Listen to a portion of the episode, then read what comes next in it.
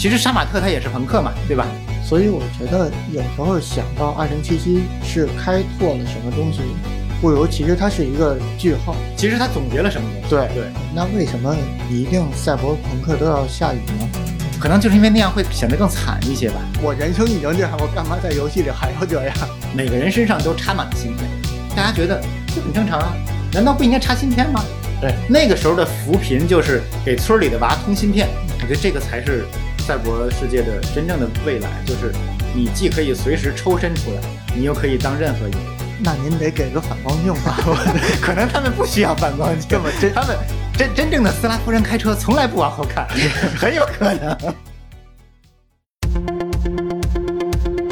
大家好，这里是未来事务管理局和喜马拉雅联合打造的丢丢科幻电波，欢迎大家收听今天的星际茶话室，我是本期的主持人船长。今天主要想聊的就是就着二零七七的发售聊一聊赛博朋克。今天我们请来的两位嘉宾呢，一位是科幻评论家兔子乔老师，大家好，我是兔子乔。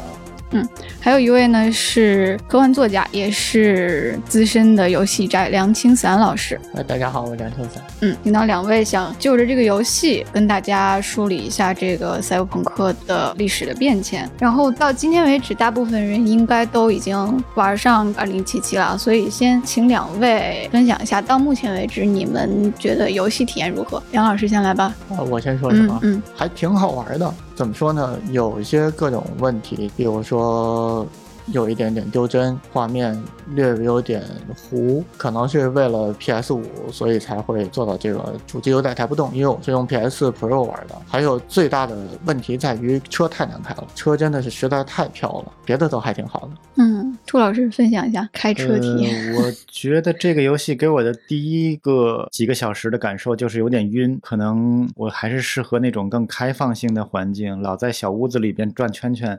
真的有点想吐，到走到外面去就还好一些了。然后抢别人的车，到处去搜装备，还挺快乐的。好，那么随着这个游戏的发售啊，赛博朋克作为一个诞生于科幻文学的一个类型，然后现在在全世界引发潮流，它成为了一个综合体，然后再度引发了所有人的好奇。那么 CDPR 也说，他们就试图在2077里面想要打造一种新的赛博朋克的体验。那么他所谓的新在哪里？他想打破的是什么？以及他们实际上有没有做到？他是否给赛博朋克这个类型带来了新鲜的血液？他对赛博朋克的呈现如何？还有赛博朋克是否有新的可能性？那么今天的上半期节目呢，我们就先通过两位嘉宾对游戏的这个游玩体验，我们从2077去回溯赛博朋克的起源。那么我想首先请两位聊一下，到目前为止，从视觉上和精神上，你们会如何评价2077对赛博朋克的呈现？梁老师先来。其实之前我就会讲到，我说我不太喜欢赛博朋克的游戏，为什么呢？因为赛博朋克有一个非常典型的一个视觉的表现，就在于它有红色，特别饱和的红色，或者说还有就比如说像《黑客帝国》像那种绿色，也是特别饱和的绿色。啊，游戏这种东西就是你盯着屏幕，饱和度那么高的颜色特别累。绝大多数赛博朋克都是这种颜色的话，会让我觉得玩起来很累、很辛苦。我之前也说过，就是说在电影里头看会觉得非常的炫酷、非常的好看。但如果说放在游戏里，因为玩家要一直盯着这个屏幕，要去看细节，有没有怪呀，有没有敌人呀，我要不要打呀，视觉会很累。这个其实是我之前一直对赛博朋克的游戏的一个整体的印象。你看它这次的界面，包括它试图给你做一些小的瑕疵感的界面的这种破碎感，还有你的这些。附加的很多界面上的设计，其实它的用意特别明显，就是想让玩家呢能够感受到你是一个不是普通人类，你是被高度改造化的，你是信息化的、数字化的。可是呢，这个是任何人可能都无法解决的一个问题，就是它只能给你制造障碍，它无法让你享受这样被一体化、改造化之后的优点。比如说，我可以快速的在屏幕里边识别到这种过强的视觉信号下的有价值的信息，或者是我可以非常有效的去屏蔽我不想要的东西。就是这个东西，就是我们说可能就是这个题材本身的先天的问题，就是它是跟游戏这个媒体实际上是一回事儿，它又没法突破自己媒介这个限制，但是呢，它又只能想办法让你去体会这个东西的这种怪异的感觉，可能真的就是整个领域的问题，就是大家会已经体验到了大量赛博化的现实生活，然后他又想制造一个超越现实体验的、超越这个媒介硬件环境的这么一种体验，这个已经变成了一种不可能做到的一种哲学性的一种追求了。我觉得这个是。可能大家也没有办法在这个方面去强求了，或者说我们对于二零七七的在意的点也不需要去考虑这个问题了。这就好比说我们去讨论俄罗斯方块它分辨率不够高是没有意义的一样，因为它的玩的点就不在于这个地方。所以我觉得虽然它现在有很多让尤其是我们这些玩家觉得生理上可能有不适的地方，但是我们就只能先不管它，可能将来会有补丁或者怎么样。我觉得核心还是说。其实这个游戏给出了很多确实跟以前不一样的东西。你比如说，它这次给出了可能是历史上有史以来玩法最丰富的一个赛博朋克的一个大集合，就是你也可以黑人，你也可以砍人，你也可以去走剧情，有大量的文本，你也可以去体验这种类似于像虚拟式的它的所谓的这个记忆的回溯，这个超梦的这个设计。你也可以去什么都不干，就在这里边开车，然后去跟警察去逗闷子。你也可以在城市里边去扫描所有人。然后，当然我不知道他有没有考虑过做这些人的身份呀、他的背景啊，他可能他现在还没有精力去做这些东西。但是这个确实是可能目前为止最全面的一个体验的一个东西了。我觉得这个潜力是很大的，而且他现在应该没有多人的计划，对吧？但是如果将来能变成一个多人线上的一个游戏的话，这可能是完全另外一个逻辑的东西了。确实是，我觉得是他把很多的玩法集合在这里头了。就比如说像开车这种，就虽然车很难开，这这我觉得还是再吐槽一次，太难开了。我不管怎么开都觉得很飘，真的。刚才我还说过，就比那个死亡搁浅都搁浅的车。但是比如说你开车的时候，就感觉像是在玩 GTA，然后你在扫描各种人的时候，就感觉像是在玩看门狗。在进入那个记忆的时候，就有可能像是在之前玩的，就打越钢太郎的那个 AI 梦境侦探。或者说还有很多就都是可以进入这，比如说像底特律，嗯，然后就是扫描一个现场，就很多玩法其实都真的是一个集合，整个集合到这里头。嗯，昨天我跟兔子儿聊的时候，就他提到一个词儿，就是 给的多。我觉得这可能是对这个游戏的一个给出的一个关键词吧。然后它除了玩法上的给的比较多，然后你觉得还有哪些其他的部分它是给的很多？我觉得这个可能波兰人就这么想的吧。跟刚才老梁说开车这个事儿，我突然在想，也许波兰人社会上就是这么开车的。对他们来讲，开车就是一个随便拐拐弯，然后再加加速、再减减速就能描述清楚的一件事儿。可能对于东欧或者说斯拉夫人来说，开车就是一个特别简单粗暴的一个事儿。那您得给个反光镜吧？可能他们不需要反光镜，这么真他们。真真正的斯拉夫人开车从来不往后看，很有可能。所以我觉得这对于波兰人的这套作品吧，我觉得细节层面去要求他可能也没有用。他大部分的细节他都可能觉得，哎，就随随便便，世界就是这个样子的。我觉得他。这个现在给出的这个感觉就像是一个什么呢？就像是其实跟以前他们巫师那个感觉还不一样。他们巫师那个感觉是他们先有一个故事，先有一个人，然后去往下去走的。在这个里面，实际上虽然我们现在玩的可能进度只有百分之一吧，但是我感觉不到他们是特别想用一个人去带这个世界。他们其实可能真的是在努力的做另外一件事儿，就是他们想构建一个以现有的技术能实现的一个真的存在的一个城市。我觉得波兰人是想干这件事，他其实就想让你感受到真的活在二零七七年的时候会是什么样的，就是有个感觉，特别像是一个就是很琐碎的一个在活着的感觉，而且这些人跟你也没有特别深的关系。你真说故事情节有跟你个人很强烈的一种宿命感，或者是像巫师那种复杂的那种前因后果的那种关联，其实也没有，就是你偶然闯入了一个事儿。然后你想挣钱嘛？想，那你就去冒险；你不想挣钱呢，你就不要去玩故事，你就在里边跟警察追，都无所谓。我觉得他们可能是想要做这么一个东西。当然，这个梦想对于创作者来说，可能即使他们是一个很大的团队了，但是也太难了。这个东西真的就等于是重造了一个虚拟世界，跟《黑客帝国》本质上就差不多了。这个真的会很难，对，因为确实现在才刚玩了几天吧，还没有太过于深入的到这个故事里头去，只做了几个任务。在这个任务里头，后来我就发现它其实有一个时钟，时间一直在动，虽然和自然时间不是完全同步，但差不多是一分钟等于十来秒吧，好像差不多。它是一个匀速在增长的一个时间，让我一下就想起多年前，多多年前。玩的名叫《沙漠》的一个 第一个沙盒游戏，那个游戏真的就是什么都好，故事也挺有意思的，然后动作也非常的还原，非常的逼真。而且还可以去开抽屉什么的。对对对，然后就各种都还原，但是就是不好玩儿。因为我觉得这个就是一个特别重要的一个事儿，一个游戏要好玩，它一定跟现实有很大区别。对，就如果一个游戏是现实的，你就会发现，我现实里已经很难受了，我为什么要在游戏里去体验现，实？它就真的太真实。就比如《沙漠二》里有一部分，就因为那个主角到了那个香港，钱包被人偷了，没钱，没钱以后呢，我就得就先得找地儿住，住的地儿呢，然后就要收钱，一晚上多多少港币我忘了。我就得去赚钱，赚钱呢，我就出去站一天，去给人家看那个赌场，然后站一天，然后跟人家赌博，赌博赢了以后，我才能赚到钱。然后好不容易赚到钱了，到晚上就要把这个钱又交成住宿费，然后在下一个任务呢，要进一个公园，进公园必须得买票才能进去，然后你手头永远没有钱，啊就一一直在这块儿一直在循环循环，不停的循环，就过于真实的一个在香港打拼的一个打工仔的感觉。它就已经不是个游戏了。对，这就我人生已经这样，我干嘛在游戏里还要这样？嗯，我可不可以这么理解啊？就是它有点像一个赛博朋克的生活模拟器，或者一个赛博朋克的模拟人生。也差不多。你实际上，它跟模拟人生呢，可能最大的区别是，模拟人生你是随时可以改变这个世界的所有元素的，你可以为它盖房子，你可以改变他的职业，你可以怎样，你是一个上帝视角。但是二零七七呢，又特别强行的说，你只能是你自己，你去哪儿都得靠自己的腿和自己的车，你不能同时去看到和改变这个世界上的环境。所以这个就是它都不是模拟器了，它就真的是给你塞到了这个人的这个视角里面去。对，其实他就是可能更想让你感受的是二零七七年的这种生活，当然也得给你讲个故事，毕竟嗯就像林克也得去救塞尔达一样，那至少得有这么个故事在里头。但是你看林克就不需要考虑太多挣钱的问题，呃，也也得赚钱，也稍微考虑一点，也得赚但是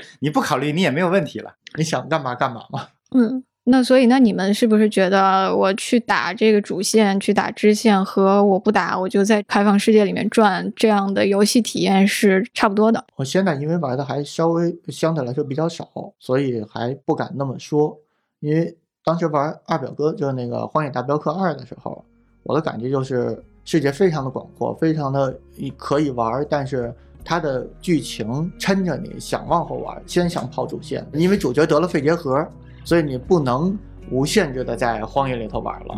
所以它它有一个强制的极限。抻着你要把故事先打完，然后再去漫游，其实也是一个游戏方的一个策略。因为现在还没有玩更多的内容，所以不知道波兰人是怎么去想这个游戏，是想让玩家在里头体会的到底是什么。所以我觉得这个是创作层面的一种取舍选择啦。嗯，就是因为我一开始没有去努力的走情节，因为情节这东西说白了都是编好的。我试着闯了闯这个城市，我发现这个城市比我预想的要小，就是开着车很容易在一分钟之内，你就能顺着高速路走到城市的地图的边缘，它就会给你强行回档，就是走到边缘之后，然后你就不是说会死，而且就就直接把你就送回来了。这一点其实相对来说反倒不如二星做的那些游戏，比如 GTA GTA 五或者二表哥这样的游戏，因为那个里头它不是强行给你回档，比如 GTA 五里头有一段时间是 Michael 就是被通缉了。所以说你不能回到城里来，然后二表哥是每一个区域都有通缉，所以你到了那个地方会很难玩儿，你又不想去，你只想在不被通缉的地方玩这些游戏。所以说它是用一种游戏手法让你缩小你的呃范围，然后让你去继续走你的情节。而且可能还是他们的，我觉得整个的设计方式更像一个所谓带沙盒的一个 RPG 的感觉。嗯它不是像那种纯沙盒类游戏，像 Rockstar 他们做那种，都是我其实就是在地图上散布着无数的小任务，你可以在不考虑主线的情况下，把小任务都刷一遍，你主线可以纹丝不动，你还可以。各种装备都买齐了，各种成就都达成了，这个是完全是 OK 的，是不会搞坏整个游戏的架构的。但是我觉得波兰人的思路还是巫师那个思路，就是情节串着小地图的移动，再这样去往前走。其实就是一个地图比较大的 ARPG。对对，其实这个角度，我觉得就是也要去想，就是从创作的角度，你到底是希望让大家去沉浸在细节里面，还是希望让大家看到一场波澜壮阔的一个演出？这个不是说矛盾，但是它带来的快乐感是不一样的。嗯，这个东西有时候确实要做个取舍，我觉得这一点可能是他怎么打补丁都不会再调整的事儿了。这个要看过一段时间之后，可能很多人彻底的玩完了，把细节也刷过之后的体验。反正对我现在的体验是，他们这两头，我现在担心的是可能都不讨好，因为细节我很在意的一点，就比如说路人。路人的话，互动的程度你能有多深？这个东西实际上就是决定了你的世界观有多深嘛。然后我发现路人大部分是没有台词的，你跟他的谈话选项是没有意义的，而且你用扫描仪去扫他，得到的信息都是固定的文案，我怀疑可能是随机生成的。嗯，就是这个东西都不太像是很努力的去写的文案，而且你杀掉它之后也不会有任何的对这个情景的变化。你把这个情景里出现的一个路人杀掉，过一会儿你再回来，没有任何区别。大家并不会对你有什么新的，比如说。恐惧你啊，或者是怎么样？你只要切换一个情节回来，这个地方还拿你当普通人一样看待。你只有一个数字化的一个声望，它不是真正是一个动态的一个模拟世界，它实际上是无数无数的小舞台。这些小舞台相互之间应该是独立的，所以我现在比较担心它的这个很多。世界观的细节设计只是互动量的增加，或者说配置选项的增加，但是对于真正的这种数字化、这种无孔不入，就是互联网会记忆一切，每个人都能快速的知道对对方的这种赛博体验，我倒觉得其实没感觉到，就是好像只有我什么都能知道，别人都是傻子一样。明明我杀了这么多人，别人根本就不在乎，只要警察没有追我，大家就觉得我是个好人。那他们都不扫描我吗？对吧？哦，但是那个其实它里头有一个设定。就给你换上那个一眼以后，说那个摄像机是拍不清楚你。但这个我觉得就是他是为了掩盖自己没有做这件事儿来做的这个设定嘛，但他应该做嘛。嗯，因为我现在的体验就像吉布森说的，它是个 GTA，嗯，它是个有很多不同配置项的 GTA，嗯，甚至都没有办法像大表哥那样的是有不同的这种侦探来通缉我，然后我可以花钱去赎身，对吧？它是有一个动态过程。对。这里没有动态过程，就是交互性和 NPC 的交互有点弱，至少现在玩起来的话，感觉就跟路人。而且是这种交互一点都不赛博，就只有我跟别人是赛博的，别人跟我就是完全没有这个感觉。对，梁老师打到后面了，他就是后来有没有，比如说别人可以黑进 VA 的系统里面，或者被通缉了，就会不会一直说追你啊咋的？至少我现在打的还没有。哦，对，也有可能后边会有，因为确实还打的比较少，只能说是拭目以待吧。嗯，那刚才兔老师给的关键词是平衡，然后琐碎的生活感。嗯，那如果让梁老师给一个到目前为止他对赛博朋克的表现的关键词，你会怎么形容他？我觉得是杂糅吧，就是现在基本上就是把绝大多数能看到的元素、能想到的元素，然后能想到的题材都杂糅到这个游戏里头来，而且还算可以。都还杂糅的还算平衡，就像涂老师说说，就还是可以可以平衡。嗯，那么如果要你们系统的梳理一下对赛博朋克的呈现，你们觉得有没有新的地方？我觉得它的一个新的地方就是说，你对自己的改造这个层面，就是以前有一些游戏，要么就是纯属性的概念，那个没有意义。就是一些，比如说像射击游戏或者什么这种的，它所谓的赛博题材，但它其实只是给你加属性，只是数字而已。那它这里边不光有能力属性的概念，而且它还能改造你的这个整个的功能。我觉得这个还是有一点点的，也不能说很大吧，但是确实在游戏上面，我们不说这个设定，我们从游戏的操作体验上还是有一些东西的。我觉得这个，当然后面我还没有得到更好的装备。也许可以有办法，比如说把手彻底换成机关枪或者什么之类的东西，我觉得肯定是有的。那肯定会有，我认为也是应该会有。我觉得就是你打开那个，不是有可以往身上各种添加各不同的。我觉得应该可以直接感受到我的，甚至我随便说，可能我的行动方式会有变化，比如说腿变成了履带什么之类的东西。因为这个我觉得跟系统无关，你直接加个补丁就可以去实现的东西。甚至我可以飞，可以把脚变成了一个像那个喷气口，像阿童木一样的东西。我觉得这些都是不管。他做不做，或者是玩家做 mod 都可以去考虑的东西，我觉得这一点是很有趣的。实话说，我觉得我并不期待能把脚变成履带，那那实在有点太怪异了。对，就可能就不能跳了，对，也不能蹲了。嗯不是变成履带又开车了？那你这走路都是全程开车是吧？嗯，这主要是其实那样的话也不科学。你把脚变成履带，你的那个履带的能源怎么来？然后各种就是你的身体能不能承受得了脚跑那么快，然后前后边拉着你跑？没事，我们先不管这些。对，就感觉不科学。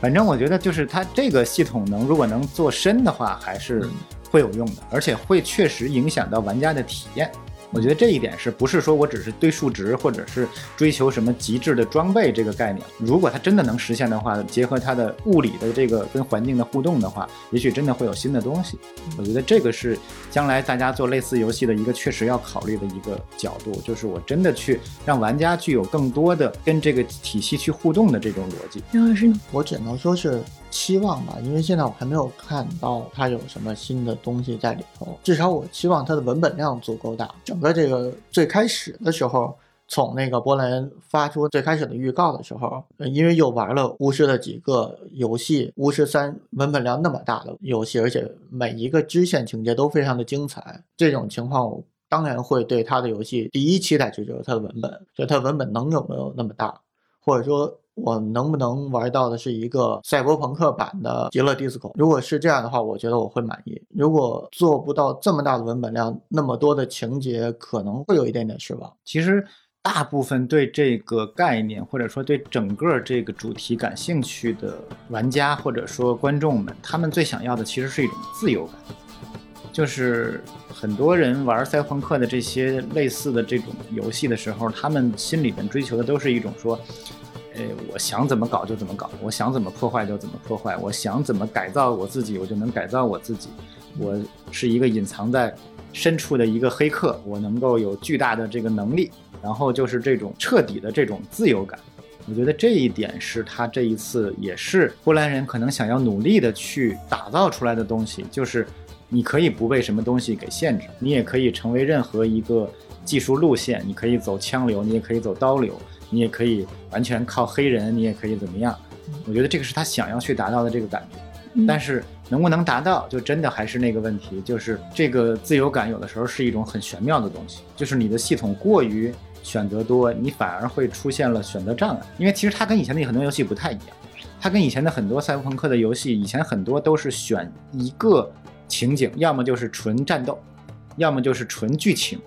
或者是一个纯粹的很小的一个角色扮演。它这次野心非常大，但是问题就是在于，在一个完全模拟拟真的一个世界里，自由感实际上是越来越弱化，因为这个世界对你的整个的束缚是全方位的，它对你的感官的束缚，对你的体验度的束缚，对你的信息甚至会过载，它对你的各种各样的束缚反而会越来越多。反而不像说类似的这种小游戏，赛博酒保，对吧？嗯，这种小游戏，你反而会有小范围的一种自由感，就是你可以随便瞎搞，配各种乱七八糟的酒，然后给你的这个顾客喝，不按照他点的那个酒，然后你就会觉得，嘿，你看我这个酒保就很开心。那你不用考虑失业，你也不用考虑被打，你也不用考虑说被警察追。就是如果你什么都要考虑的话，你这个自由感其实会降低。刚刚就说到那个，我一下想到，就是说它新的一个点，嗯其实是我可能是玩的第一个沙盒游戏里头第一人称视角，就是纯第一人称视角的沙盒游戏，太晕了。因为丢帧嘛。对啊，就你想多年前玩《旺达与巨像》，为什么大家都吐，也是因为丢帧啊。我一开始觉得它为什么搁到第一人称，可能就让你有一种赛博感，就玩家已经传送到了这个角色身体里头去，真正的在这个赛博空间里头在玩。但是其实你的这种代入感反倒也没有那么强，而且因为你还要控制，我只能还是拭目以待吧，就看看这个到底能不能有更好的发挥。就是刚才咱们提到的赛博酒馆嘛，我觉得其实最近在各种平台上的这种不能算小游戏吧，但是这种比较场景单一的赛博游戏还挺多的。可能最近这几年，像这种游戏，大家更多的会满足于说，我体现了赛博朋克的某个场景。比如说它的视觉感，哎，或者是它里边塑造像赛博酒馆都是它像素风嘛，视觉感就不是很强。它塑造的是那种各种各样的人的不同的这种样子，哎，有机器人来喝酒的，有这个改造人来喝酒的，还有各种乱七八糟的人。那还有的游戏可能突出的是它的这种情绪，就是说一种底层的一种很朋克感的、很反抗感的这些东西。啊，还有之前的那个开车送快递那个，我忘了叫什么了，嗯也也是就是不是不是那个那个特别小的一个游戏，就是在一个特别像《银翼杀手》的一个城城市的一个背景里，然后就是老下着雨，也是晚上，然后你开着一个那种悬浮车，就跟《银翼杀手》那个车一样嗯，然后各种送快递，就除了送快递什么都干不了，就是真送快递。我不记得那个叫什么了。哎那为什么一定赛博朋克都要下雨呢？可能就是因为那样会显得更惨一些吧。你想想，你一个人在外边干活，或者是无家可归，然后还又冷又下着雨，然后你就会感觉自己更惨一些。我可能是不是也也有关系？是因为跟霓虹灯的那个反射呀，就感觉好像更又惨又耀眼。嗯，我觉得这个是两个层面都想要，就是他又嗯想要视觉上更个性化一些，嗯更想要，因为反射感其实不光是更好看，它会让你有那种人被这个整个视觉元素更包围，这个世界对你的压迫感更强的那种感觉。对，因为所所以其实最早的那部《银翼杀手》里头，我觉得雨有时候下太大了，那个可能，我觉得他可能是为了便宜，啊就是水多，别的就不用做了。对，就没看不见别的光影了。而且你在那种情况下，你用一种塑料感，其实塑料是最最便宜的做东西的方法。嗯你用一种塑料感会觉得更合理，因为它会直觉上觉得，因为水多，因为脏，所以塑料是很合理的一个世界观里边的一个主要材料。哎，其实这一点也确实是，我觉得也可能是从赛博朋克的这个东西出现以后，特别视觉化效果出现以后，然后一直延续的一个基础，就是穷穷的、破破的，但是又皮卡皮卡的，对，嗯就就它这种感觉，就是他朋克嘛，就是大家，就很朋克那种感觉就。想要那种感觉嘛。但是说实话，那种感觉到底怎么朋克，其实大家也说不清楚。大家就是觉得我又穷又惨，但是我还很有个性，我还很。其实杀马特他也是朋克嘛，对吧？咱们这么想，如果杀马特身上绑很多这种二极管，再弄点这种数码的这种控制的东西，他也是赛博朋克。嗯，这个东西本质上是一样的。就跟我之前说，我反正我写的小说里头，经常就会特别喜欢体现就是那种霓虹灯下的棚户区的感觉，其实也是差不多这种感觉吧。嗯，而且另外就是你这样的话，会让大家更容易接受你是被一个技术环境所整体包围的一个感觉，就是嗯黑黑的，你到哪里都是很未知的、很危险的一个状态。我觉得黑还有一个点，确实可能我没见有人想到过这个事儿，就是除了显示惨和穷以及美学上好看这件事儿嗯，黑还有一个用途是什么呢？就是涉及到人和技术的关系。咱们这么说啊，如果在一个大白天、一个一望无际的大平原上，有没有技术对你来说不是至关重重要的事儿，嗯你会觉得自己既安全又舒服，对吧？也没有怪兽来袭击你，你就饿了就摘点果子吃，困了就躺下就睡，没事儿。但是如果在一个黑漆漆的一个原始森林里，哪怕是白天都没有阳光能进来，你就需要火，你就需要光，你就需要技术的存在，你需要武器，你需要避难所。技术就是干这个用的对。你需要有一个一眼能在黑对夜里头所看见东西。以我就是越是这种情况下，它越会让你意识到技术是必要的，是控制你的。这一点我觉得之前没有注意到，有大家提过这个事儿。当然，它跟穷和惨本质上是一个角度，因为穷和惨，所以才需要技术。但是确实，它也体现了为什么是赛博嘛，就是因为我对这个技术的需要拔到了很高的一个位置。就像很多以前赛博朋克游戏，比如说像那个《突出重围》，后来还有一些我觉得偏赛博一点点的，甚至有一点点赛博的，比如说像《潜龙谍影》这种的，它都是你要用技术去完成任务，要解开谜题。你如果不用技术的话，你这关根本就过不去，就不是那种你能无脑、能无双、能莽过去的那种角度。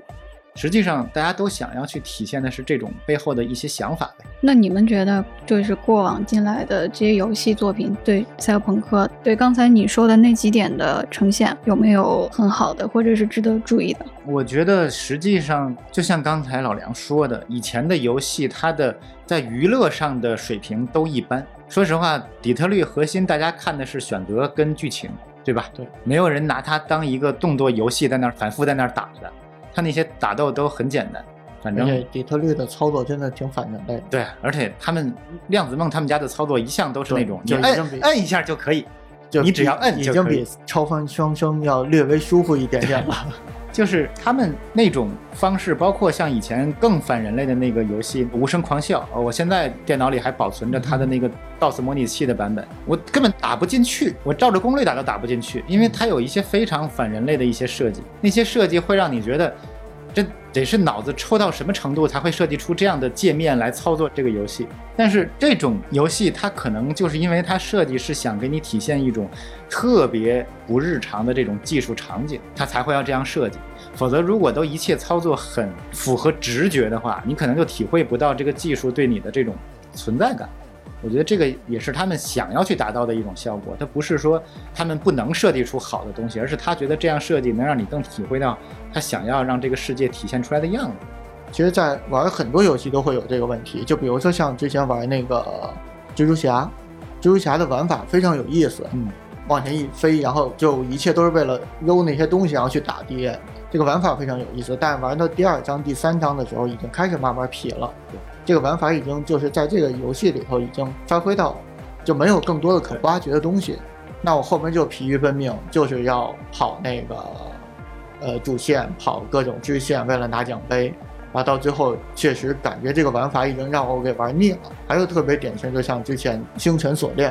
嗯，那个玩法也非常的新奇。你要控制两个人，然后中间连个链子，然后互相打，然后还可以飞过来，还可以打，还可以换人。然后这个玩法也是它没有开发到极致，就你玩到最后的其实你仔细想这跟以前红白机上的松鼠大作战也没有本质性的区别。嗯，对。你就是可以抓起来同伴给扔出去嘛。但是其实也不太一样，因为它中间有个链子，你可以拿那个链子把别人拴住，然后拴住完又可以做出各种不同的操作。所以这个我觉得是二零七七它的一个优点，就是它反正自己它明白任何一个单一的环节的设计或者玩法都是很难吸引住大家把这个游戏长时间的去体验。对，所以它的目标很清晰，嗯就是我要把这东西都放进去，我要给你未来的赛博的整体生活。嗯，但是唯一的问题就是它怎么平衡这个东西，包括技术的平衡、硬件的平衡，包括我跟剧情的关系的平衡，你的这个信息密度，还有这个世界的体量的平衡。嗯我现在就觉得体量有点小，这个城城市可我能是非常小。非常期望的就是它能有足够大的文本量，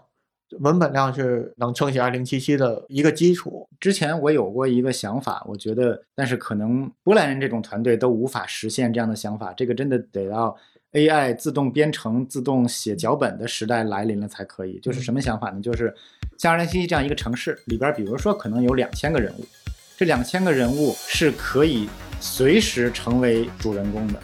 就是你可以任意切换到一个人身上去玩他，他可以死，他可以被通缉，他可以怎样，但是他的状况是不可逆的，就不像现在这样，你只要睡一觉起来就什么都没有，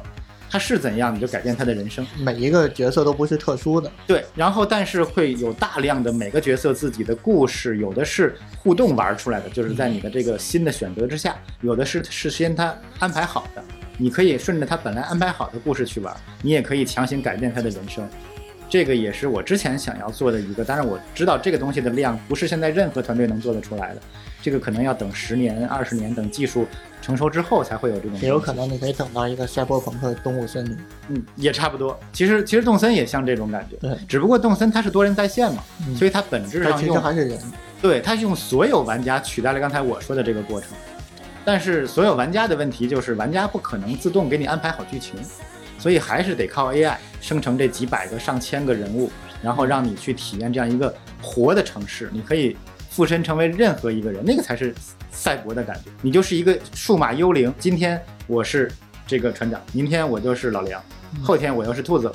我可以随便在这个城市里切换。然后会有一些赛博警察来追捕我，就是追追捕我这个到处去附别人身的这样的一个一个幽灵，这样才有乐趣。当然，这个这个体量太大。这个不可能做得出来，这个你找人都做不出来，这个花钱也做不出来，因为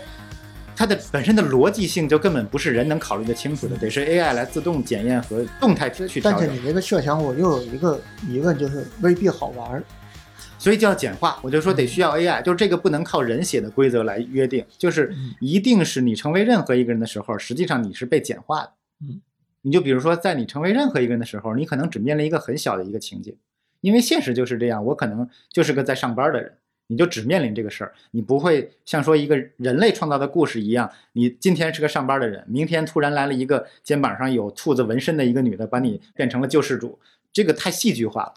可能不会有这种情况我我忽然想起来，你说到这个，其实，在多年前有一个叫做《无人深空》的游戏，在宣传这个游戏还在，这个游戏还在，在宣传的时候，它就是有这个他是。这么说的，对。对，它是都是所有的星球都是 AI 生成，只不过他那些只是希望给你生成的是背景，嗯，我想的这个是连故事都是 AI 能随时动态在生成的。我觉得这个真的十年之内是做不到的。得看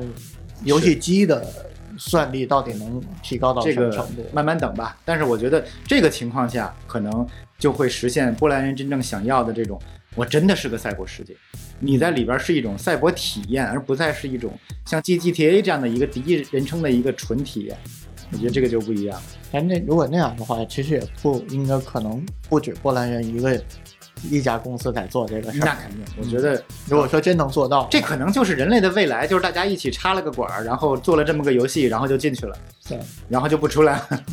到那个时候就，哎，就已经不是游戏了。对啊，如果如果真有这样的游戏的话，我干嘛要在现实里边待着呢？对吧？这个就是一个插管的终极梦想，就是一个既现实又超现实的一个虚拟世界。嗯，特别能理解《黑客帝国》里边那个那个叛徒叫什么来着？我忘了。就是他跟那个特工史密斯在聊天的时候就说：“嗯我知道我吃的这个牛排是假的，但是没关系啊。而且我恰恰觉得那个叛徒的状态才是幸福的最完美的状态，就是我一边知道真实世界是存在的，我一边享受着这个完美的虚假的世界。嗯这个才是最完美的幸福。嗯你如果不知道真实世界的存在，你实际上也不会对虚假世界的享受有那么深刻的体验。但可惜它缺少了一个真实的自由。对它，只不过它的自由度太少了，就是还是自由度太少。嗯就是说，所以我们可以设计一个新游戏，它的自由度是无穷的。嗯你可以成为任何一个东西，甚至你在这个游戏里你不当人，你就当一辆出租车，就看着别人抢来抢去，你就在这儿开。其实当时玩 GTA 的时候，GTA 五的时候，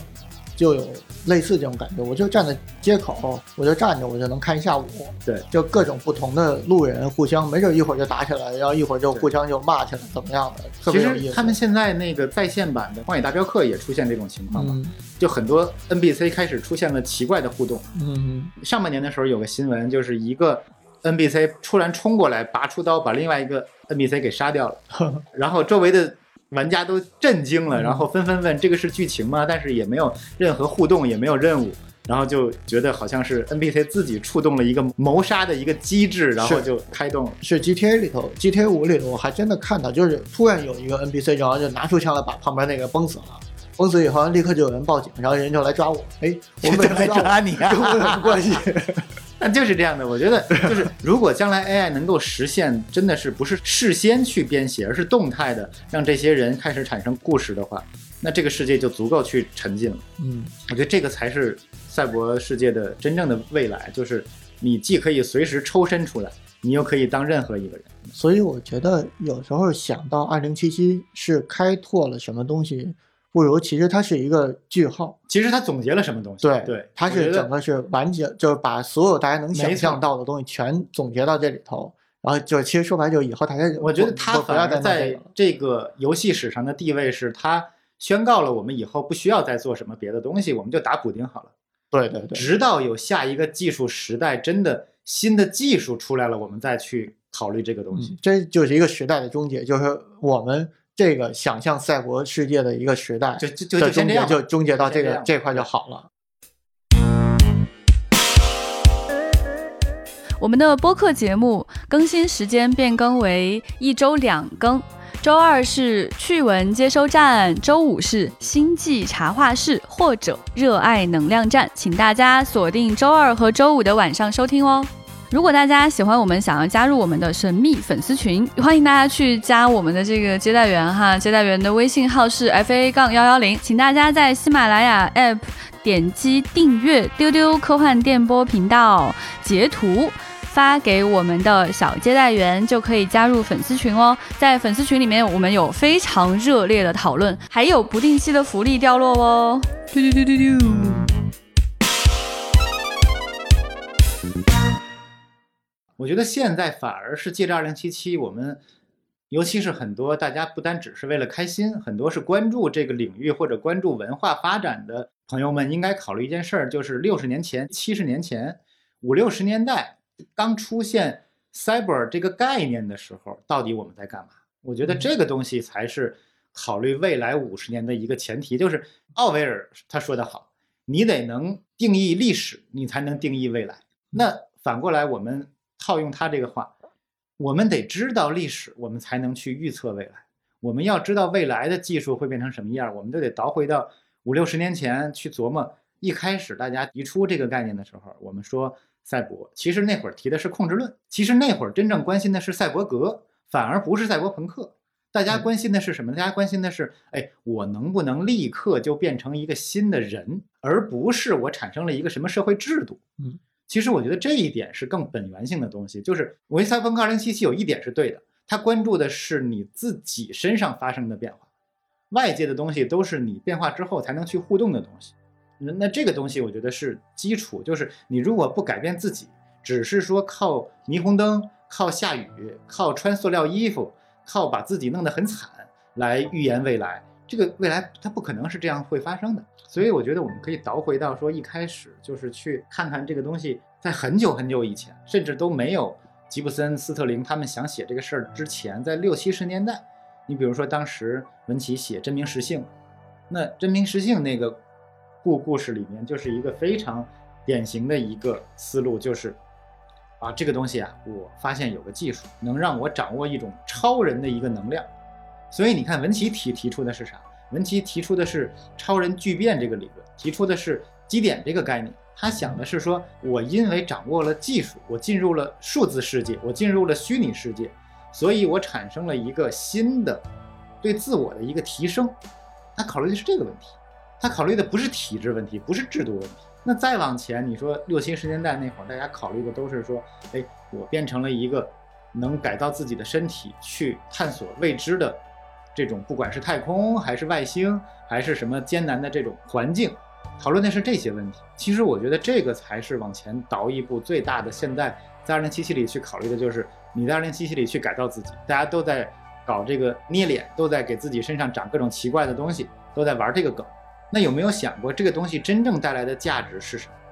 它绝不是让你变得更好看，或者是在这个游戏里获得什么了不起的奖杯。我觉得这个是很重要的一个点。那迪克的是不是也是那一挂的？就是六十年代还没有朋克，只有赛博的时候。嗯，迪克的涉猎范围很广大，他是一个几乎威尔斯式的作者，就是什么题材都会碰。但是他确实有很大一部分都在考虑人的自我跟这个世界的关系。当然，迪克的最大的问题是他真的不怎么赛博，就是他对技术的具体环节真的不怎么关心。他关心的是哲学层面的人和技术的关系。你比如说，如果我们能够复制自己，如果我们能够预言未来，如果我们能够进入到一个虚拟的一个小世界或者是一个什么东西，他关注的是这个纯粹哲学层面的问题。但确实是跟他有关系，因为整个赛博朋克的土壤有一部分就是来自于迪克他们再往上去继承，或者说整个来源的这个土壤就是包括超现实主义一直，然后后来新浪潮这一条路，就是大家觉得现实这个东西它不可靠。那后来只不过赛博朋克这一帮人呢，他们不想那么哲学，他们把它给落下来了，变成了一个特别具体的，就是现实不可靠。现实为什么不可靠呢？因为虚拟技术。因为数字技术可以在科学的层面让现实变得并不可靠。实际上我们现在也是嘛，你怎么能确保你看到的世界就是真的呢？没准是一个大型的一个 AR 游戏，对吧？大家天天在玩这个梗，但这个就是因为你对数字技术有充分的了解，你会产生这样的东西。但是在五十年代，大家对数字技术是没有概念的，所以他们就是超现实主义，就是哲学层面的东西。对，所以其实等于说，在《黑客帝国》算是把现实不可靠这件事儿给终结了。就过了《黑客帝国》，也就没有意义。再说来说去，也还是这套对，还是这套东西。无非就是要么是你的梦，要么是他的梦，要么就是谁的梦都不是，嗯，无非就这点事儿。对，就是这样了。所以说，我觉得也是到了这个二零七七，也是某一个应该是把这些东西终结掉了。就在之后没有更多可突破的东西。确实，《黑客帝国》也是一个当时在视觉层面上一个很终结性的东西，包嗯括主创团队自己以及整个好莱坞到现在，没有人去在整体世界观上去挑战过他，说我再升一次级，大家很难去，做。很难了，这个。客观上就是因为我们的客观技术的发展现在先卡在这儿了。嗯，你对数字技术的理解，这二十年没有什么本质性的变化。对，九十年代的那些人，像凯文·凯利那些人所预言的一切，现在还在预言中，还没有实现呢。嗯，这就跟核聚变一样，五十年之后什么时候能实现？还是五十年之后？你嗯什么时候问都是五十年之后。所以我觉得这个就卡在这儿。嗯所以就是当我们去，大家现在重新突然又关注起了赛博朋克这个东西的时候，我们真的可以去借此机会去聊一聊过去，去聊一聊历史这些东西。你比如说像刚才提到《黑客帝国》，实际上当时他们就是吸收了大量历史中作品的各种的想法跟片段，把这些东西给塞进去。那也是一个集大成者。对，嗯嗯就是你看过去的作品，实际上它的脉络还是挺清晰的。你看九十年代的时候，搞创作的这些人，不管是电影还是文学，大家都在着重的强调虚拟世界跟现实的关系这件事儿，特别在意这件事儿。嗯但是你再往前倒一个世代，到八十年代，像吉布森那一帮人，其实你仔细看，吉布森像斯特林，无论是雪崩，还是那个阿依朵，还是蒙娜丽莎这些这个三部曲什么这些东西，其实关心的根本不是虚拟世界跟现实世界的关系，他关心的反而是人的心理状态。而他他怎么去利用这个对，这个在就是技术？在八十年代的赛博朋克的想象里边，虚拟世界是一个很稳定的东西，说白了就是对微博的一个艺术夸张，其实就这么回事儿。它就是我这儿有一个数字空间，大家在里边可以各种打来打去，或者是各种搞事情，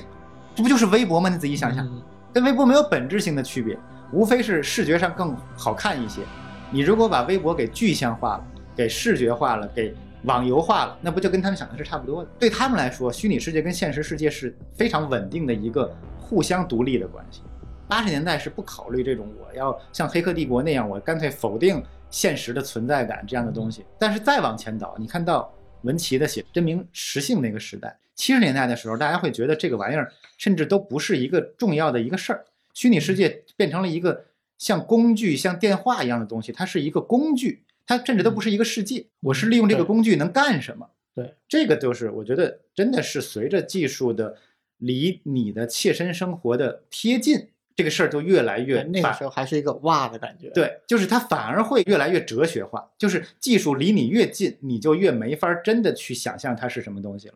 你看，在七十年代没有互联网的时候，大家都觉得这是个工具，想的特别具体。嗯到九十年代有互联网，大家觉得这个玩意儿是个玄学。所以你看，这个东西就是这样。所以下一个赛博技术，我觉得可能反而会回到之前大家说那个梗，就是又回到了生物学的这个领域，又回到了真的人体改造的这个领域。这个反而是变成了一个新的东西。因为信息技术离我们太近了，已经没有办法再玩下去了。好像前段时间我刚看到一个新闻，不知道是真的假的，好应该是真的吧？就说美国现在正在研制植入的那个芯片，可以不用说话，啊就可以传输信息。肯定可以啊，这个无非就是效率跟这个准确确率的率，对，这就跟还有你的功率，就是到底能这个东西有多大？它肯定最终一定会出现，而且一定是悄悄的出现。这就跟 AI 的这个成长一样，我们九十年代发现 AI 跟卡斯帕罗夫下国际象棋，嗯，前两年我们发现 AI 已经把围棋这个运动给终结了，已经纯粹变成了一个观赏性运动。那这个中间的过程，你能说清楚哪个点是有一个突发的一个事件，或者是一个飞跃性的一个点吗？其实是没有，就是这条路你只要一开始，最终到它实现的时候，你发现就顺理成章的就实现了。嗯所以我觉得可能再有个十来年吧，每个人身上都插满了芯片，大家觉得这很正常啊，难道不应该插芯片吗？对，那个时候的扶贫就是给村里的娃通芯片，嗯，就是这个道路，就就是跟现在咱们出门只要带一手机就可以。对你那时候真的十年前怎么可能想象得到？就是啊，以前的这种技术扶贫是给村里修路，嗯要想富先先修路修路嘛，然后修完路就得通水通电，嗯然后九十年代就得通网，有了网就有可能去改变生活，嗯就有可能去上网课，有可能去这个卖东西，有可能去做直播。再过十来年，可不嘛？你想从七十年代到九十年代，再到十来年，我们可能扶贫就是给所有人插芯片，嗯就是这么很简单的一个事儿，很自然，你也不会觉得这就跟你现在手机一定要连接一个 SIM 卡一样，嗯你会觉得不连芯片是一个不可思议的事儿。我觉得这个是未来。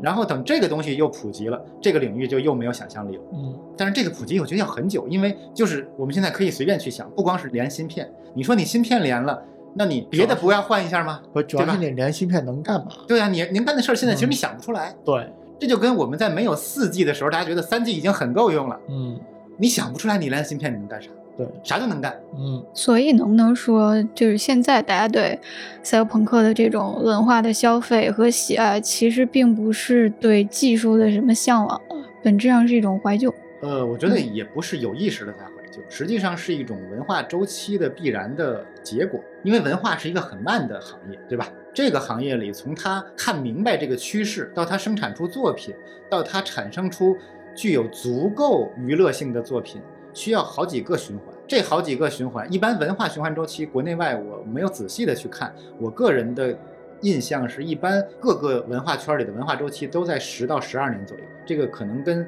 成长的速度有关系，就是每隔十几年就换一代人，大概可能是这样。两个周期之后，这个文化才会彻底到我们所谓说熟到要烂的状态。我觉得大概是这么一个速度。所以你说从一开始吉布森那个时代，大家开始想这个东西，但是你体验不到。这就跟他的小说很难被改编电影一样，因为他那时候不知道怎么视觉化的表达这个东西，他那个小小说不适合去改编去电影，也不适合改游戏，只能当设定，只能当赛博朋克的母设定。对对对，我觉得而且它就就是一本设定。对，它是一很母题的一个设定。嗯后来的人用了十几年到九十年代有了《黑客帝国》，再用了到零几年，这些游戏这些所有的东西就全都出来了。其实然后其实你说那个副本，就是那个是谁写的那个副本，对对对，也就是《神经漫游者》的升级版，没错没错，其实一模一样，就是比《神经漫游者》其实实话说要好看，但是它好看对了，关键就是它，好看了，它比那个《神经漫游者》要好看你很多。就是需要两到三个时代才能把这个事儿给做完，就是所谓熟到烂。但是你发现就重复了，嗯，熟到烂就是一切东西都是在重复，你没有新的东西了，就是一定会有这么一个二三十年的一个大的一个周期，然后它会慢慢的会消失，但是会以可能再过二三十年，会以一个新的题材再次出来，嗯那就是下一个去周期的事儿了。嗯，所以我们现在在一个新旧交替的节点上。我觉得至少在朋克文化的出口上是这样的，就是你看以前的朋克，大家都往那种偏反主流，就像六十年代美国那种反主流文化搞嬉皮士那种，大家都在往音乐上做出口，对吧嗯？那后来有了赛博朋克，这个朋克的这个出口，这个动机，这个反主流的这个情绪就转到了视觉产品上。但是我觉得可能再下一个朋克这个东西，它又会转到另外一个新的东西上。至于是什么呢，我们就不知道了。但是那赛博这个题材可能就不是成为朋克的出口了，可能会成为别的东西。我觉得刚才咱们说脑子里插芯片，我觉得最大的一个，我猜测十年之内会有的一个最大受冲击的一个领域是什么呢？是教育，可能十年到二十年的时间会有一个巨大的冲击。因为为什么呢？有了芯片，为什么还要老师啊？这就跟机器猫那个记忆面包一样，有了记忆面包，为什么还要背书啊？这个领域会受到巨大的冲击。它就是一个智能增强就好了。对啊、如果你说我什么都不用背，随时可以查到各种知识，那教育的很多东西就没有用了。嗯，我们现在教育里很大东西其实都是记忆，但是这个我之前也说过，就是我们现在这个时代，就当下，比如说我是一个博学的人，已经和以前的那种没错那个记，就我能记住多少东西是不一样的了。没错，呃，其实现在我们所谓的博学，是我在某一个领域，我在这个领域我能掌握到如何去检索，呃，掌握这个检索的能力，这个甚至说可能你还得说在这个领域你得有足够的经验，对，就是经验非常之重要对，没错，就是说你在这个领域里头，你看过足够的多的东西，未必你能记住，但是你有这个经验可以去掌握。至少当别人说到一个事儿的时候，你能够知道实际上他说的可能是那个那个东西。对对对，然后你就可以继续用个电脑，用个手机啊，没赶紧去搜，然后就立刻就可以出来你想要的东西的信息，真正的那个信息内容是可以搜出来，其实已经有很大的变化。对你的记忆已经存在云上了，也并不是存在你的大脑里了。对，其实你看，他们前两天还有人在群里发说，过去对所谓有文化的人的定义是能够用拉丁文背诵一个什么经典的一个文章就可以了，嗯，这就可以了。现在的逻辑一定是你能用各种综合性的能力完成一些工作，完成一些任务，嗯，完成一些不确定的动态的东西。那我觉得在以后可能这个教育的目标又会发生很大的变化，因为以后对信息的获取可能连这个都没有了，因为你脑子里随时连芯片，你所有见过的东西都能被有序的记忆，而且这个芯片不光是一个 U 盘，嗯它可能是自带 AI，的嗯，那这个东西就完全不一样。对，它可能直接可以帮你处理。对呀、甚至它会直接告诉你这个东西是什么，嗯，它会甚至把你还没想到的问题都已经给你回答完了。嗯那你可能需要处理的，真的只是一些所谓的经验的选择，或者是伦理的选择，或者是一些这种所谓对目标的选择、对优先级的选择。嗯那人类可能就变成了真的机器的一个部分，就是像冯诺依曼结构的这个计算机，有控制器、有运算器、有存储器。那人类可能只是一个控制器了，存储和运算都交给电脑来做了，嗯你只负责告诉他哪个是优先级高的。哪个事儿是我现在要的，我要的到底是什么东西，我来做判断。那人类就是完全另外一种新的东西。就其实就跟你有一个科学计算器，但是为什么数学家就是比你对呀、我也有，他也有，对？可是他那问题我连看都看不懂。对，没错，这个才是最后人要差别于机器的一个点。所以我就说，这些领域的变化真的可能是未来十几二十年，我们现在根本不可能知道，但是你可以随便瞎去想象的变化。因为一旦这个信息技术真的跟生物的人体产生了关联，那跟网速都没有关系，嗯不是像现在这种我们谈论的，其实还是带宽，还是清晰度，还是视觉层面的东西，那个就完全不一样，那个是行为模式的变化。对，人类可能是计算机的零件，嗯，这个东西就是差别很大。就是说到过去的这些创作，其实我觉得我们可以顺便对比一下咱们不同的文化语境下对这个东西的理解。我觉得这个是一个其实很重要的一个事儿。我觉得我们来看咱们自己的历史，首先我们的所谓的反文化运动或者说反主流的这个东西，往往是以一种更明确的一种强娱乐化或者说强解构性的一种方式在出现。比如说咱们现在各种微博上的各种恶搞文化，包括各种所谓的这种恶俗文化，还有再往前的这些偏这种我们说杀马特的这种感觉，或者是任何的这些东西，实际上他们都有意识的把自己摆在了一个根本不介入主流文化任何议题的一个位置上。我觉得这一点跟西方是完全不一样。你像西方当时他们六十年代搞嬉皮士运动，他们直接的口号是反越战呀，他们直接谈论的是国家的政治问题，是社会的意识形态问题。而中国的这些反主流文化，自觉地把自己放到了一个非常明确的，我们是来玩的，我们说的都不算数，我们说的这些都不重要，你们可以完全无视我们说的任何东西，主动地把自己摆在了这个位置上。就比如说最简单，你说在百度贴吧上那些非主流文化，各种乱七八糟的这些文化，它是赛博吗？其实它它是赛博，他们都是以赛博的形态存在的，他们在现实中从来都没有存在过，他们只在网络上存在。他们朋克吗？他们很朋克，这是中国的赛博朋克呀。但是我们没有办法去这么认知和接受它，我们会给它起其他的名字，会管它叫什么这种第八文化呀，或者是什么之类的东西啊。所以我就说，其实我们完全可以抛开这些概念的名词，我们来看我们自己，从我们的所谓的反主流文化的出现，到我们如何能够用娱乐化的方式去表达这些东西。我觉得这个是，其实现在已经开始有这样的产品在出现了，很多产品的这种恶搞元素，很多产品的这种解构性的元素越来越越多了。比如说像大家最典型的一个状态，就是可能大家并不觉得它是一个产品，但是其实弹幕是一个非常成功的一个产品。弹幕这个东西就是在把解构，再把这些东西给延续到我们的各种各样的生活中去。我们可以很轻松的用这种解构的态度去解构任何东西。随便在弹幕上去玩梗，B 站其实就是这里边很大的一个受益者嘛。用弹幕玩梗这个事儿聚拢了一大群的受众，所以我觉得我们真正的未来的赛博朋克在这些领域，在我们身边的跟技术结合的赛博化的这些开始去思考反主流，去思考我们所谓说这种存在无数个不同的亚文化的这个空间的表达里面，我觉得这个是我们去寻找我们自己的赛博朋克的一个土壤，而不是去找。西方的那种啊，穿个塑料感的衣服，然后去给自己换条腿，然后我要去混黑帮，我要去抢汽车。说实话，抢汽车这个梗在中国其实是很难被理解，因为美国是汽车文化，中国人抢汽车觉得这个是一个巨大的对家庭财产的一个抢劫案，这东西是个很贵的东西啊，不是随便能换的。你看在 GTA 里边的快感就是随便可以换车，你不会拿它当一个事儿的。哪辆车都是车而已，在中国不行哦。我买辆车这事儿很重要的，这个是财产，还有牌照。对，这就要你牌儿没了，那完蛋了 啊！那那不行，世界观完全不一样，大家不能去套用。你说我做一个本土的赛博朋克，不是你把北京、上海的地图给做进去，然后做点霓虹灯，然后天天在马路上去抢车，你就能做出来的。这不是北京，这个是套用了北京地图的洛杉矶或者是波士顿，所以一定得在我们自己的土壤里去寻找这个东西。我们才能去理解为什么六十年代巴拉德写那种新浪潮的东西，为什么迪克会写那样子的个人化的东西，为什么《黑客帝国》的关注的点是有个特工会有一个这个上班族的一个变成英雄，会有一个有关于救世主的这样的一个情节，这个东西是西方人，我们的东西肯定是另外的东西。所以，就是说白了，不管你想当一个合格的粉丝，还是想当一个创作者，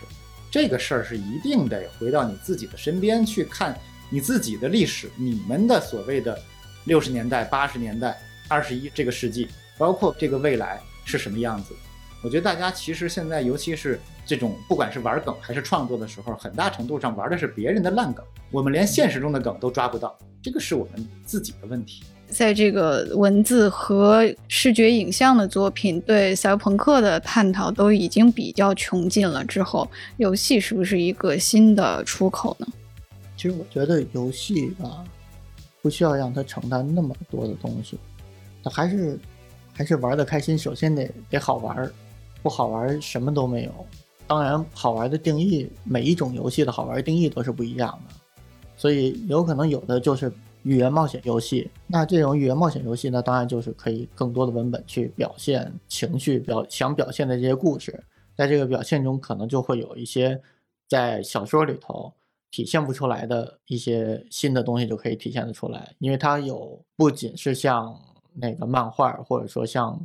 影视作品有一个视觉的表现，还有一个就是和玩家的互动和玩家自己的选择，还有特别是到最后的结局的多层结局，这只有在互动的游戏里头才可能出现。说到二零七七给赛博朋克带来的东西，我觉得除了刚才说的。它是一个非常完备的总结之外，嗯，还有一点就是它可能展示的是一种我们说对于这个视觉的一种反问，或者说是一种提问，就是我们要怎么去观看这样的一个已经很赛博的一个世界，这个是个问题。就是我们在玩的时候，其实你是在观看，因为你一定是通过屏幕和。这个声音再去了解这个世界，它不是简单的说第一人称和第三人称的问题，而是一个举个例子，就是你能看到这个世界的方方面面吗？还是你只是这个世界之中的一个小小的一个分子，像浮萍一样被这个世界所推动？我觉得这个是两种不同的观念，它不是简单的第一人称和第三人称，而是说我们到底希望看到的是整个赛博的这个世界。还是我们想成为这个赛博世界中的一个部分。我觉得这个游戏实际上他两个都想做，但是我觉得不可避免的，你可能只能选择一个。所以我觉得这个游戏大家回头再仔细去体验的时候，可以去思考这个问题：就是你到底在关注的是什么东西？你是关注的你在这个游戏里边去抢汽车、去杀人、去升级、去换装备，是你作为这个游戏里边的世界中的一个。因素一个人在行动，还是想办法透过这个游戏去看到究竟什么是赛博世界？这个东西是怎么运转的？它是怎么驱动的？赛博世界会是一个什么样子的一个逻辑？这里边的人都是为什么而活着？怎么活着的？我觉得这个是两种不同的角度。这个也是我们觉得这个游戏所能够给出的东西。它就是真的什么都给你了，但是可能哪个方面都还有很大的改进的余地。我觉得这个可能是，如果他们将来有耐心的话，可以不断的发补丁，再做个七八十个 G 什么之类的。我觉得还有足够的机会。那其实刚才你说到一个，就是说，呃，二零七七是让玩家体会到，就是在赛博世界里头生活的一个感觉。倒是有一点，就是有可能有的玩家就开始考虑说，以后要不要加一眼？嗯，如果有一眼，要不要加？因为会丢帧，丢帧可能就会晕。然后就类似这样的。一些非常真切的体会，就有可能会先体会一下。所以这个就是我觉得这个游戏它想要达到的终极效果，就是想什么都给你。嗯，你既能感受到用一眼看东西的感觉，嗯，但你也能用像超梦这种东西，能看到整个世界的所有细节的这种感觉。我觉得其实他想要的是这种感觉，嗯，只不过他可能现在拿超梦只是当一个情节工具。我就一直在想说。如果他能做到超梦，让我在大街上随便一个场景就他就能展开，那这个就厉害了，对吧？我随便一个场景就能观察刚才这些 NPC 在干什么，这里边发生了什么，谁杀了谁，谁是从哪儿来的，警察在干什么，怎么样？我这个就很厉害了。这个其实，在那个多年前的蝙蝠侠就有这个玩法，就过来咵一打开他的那个眼镜，他通过他采集几个点痕迹，然后就可以重复到当时的那些人都是怎么打的，然后发生了什么。其实这个在好几个游戏里都有，关键就是它只是在特定地方能触发，还是能任何地方都触发。对，这个是最关键的。就是，所以我刚才我说嘛，就是希望它能够真的变成一个赛博世界的真正的模拟器，就是所有的能力可以用在所有的场景、所有的地方都有东西可以去发现。而且是有那种因为社会和世世界的限制而能限制它的这些能力，对，而不是说是因为系统的问题。没错，没错。我觉得这个东西它如果能实现的话，它可能真的要再开发个四五年，把这个东西彻底变成一个赛博世界模拟器。啊那其实太不容易了。我刚才说的那个最一开始说的那个玩法的设想，我就是当时在我电脑里边存了一个文件夹，起名叫《赛博世界模拟器》，然后文件夹里边什么都没有，